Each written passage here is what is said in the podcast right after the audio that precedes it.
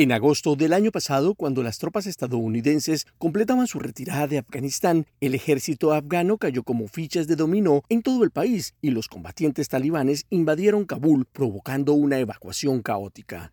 Un año después, La Voz de América entrevistó en forma conjunta y exclusiva a los dos últimos comandantes que supervisaron las fuerzas estadounidenses en la región y el general retirado Frank McKenzie, excomandante del Comando Central de los Estados Unidos, el CETCOM, comentó sobre los detalles que salieron mal en la operación.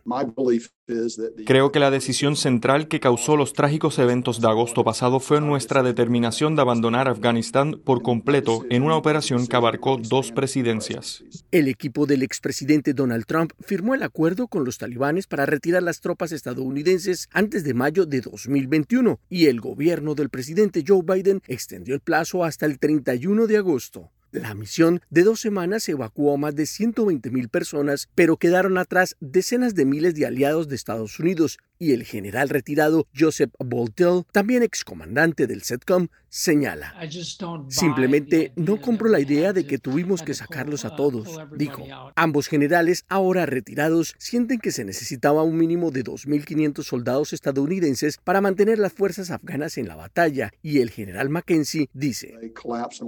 Colapsaron y perdieron la voluntad de luchar. 2.500 soldados nos habrían dado una serie de bases de plataformas pequeñas y muy duras en Afganistán que habrían incluido la base aérea de Bagram.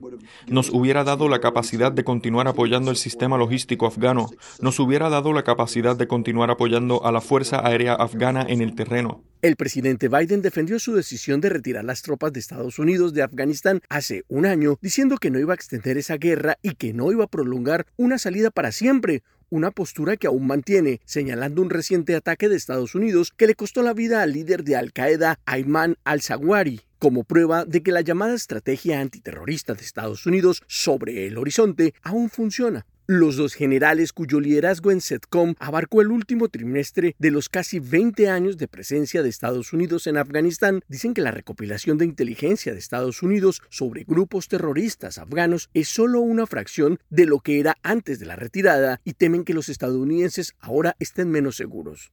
Héctor Contreras, Voz de América, Washington.